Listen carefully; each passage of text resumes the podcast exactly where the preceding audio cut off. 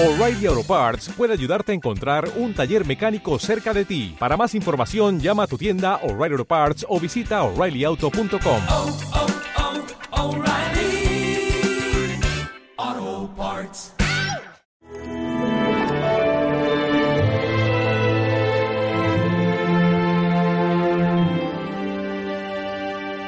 Vosotros orad así. Qué bonito es ver cómo el Señor invita a sus apóstoles a sus discípulos a hacer oración. Fijaos, claro, decían los santos que la oración es como, eh, igual que los pulmones, el cuerpo necesita oxígeno ¿eh?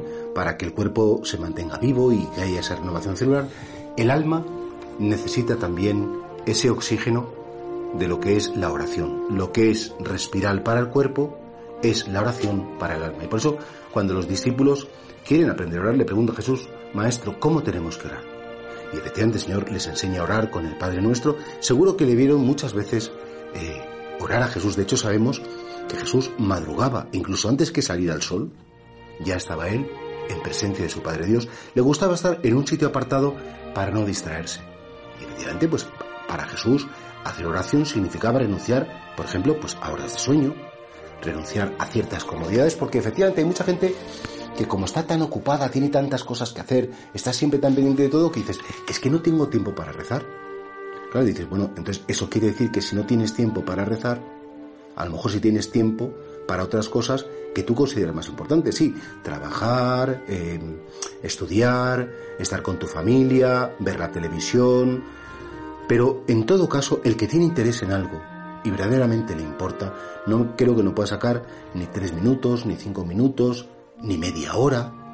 Digo, no sé, cada uno va orando según sus circunstancias. Efectivamente, una madre de familia que está criando varios niños pequeños a la vez, pues no es lo mismo que una persona que ya está jubilada, que dispone mejor de su tiempo y que no le están reclamando a todas horas. Pero qué importante es saber encontrar ese tiempo de oración.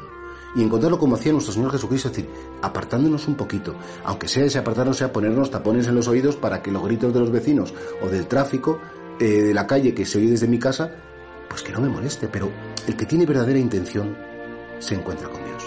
A veces, no, es que no puedo, es que no sé, es que nos falta deseo. Tenemos que tener un deseo de estar con Él. Y ese deseo de estar con Él nos llevará efectivamente a encontrar pequeños huecos, momentos en los que sí, seamos capaces de, Señor, me dirijo a ti desde lo hondo de mi corazón. Me dirijo a ti con sinceridad. Yo no oro para cumplir, yo no oro para, para quedar bien contigo o con mi director espiritual si es que lo tengo. Rezo porque lo necesito. Rezo porque te quiero.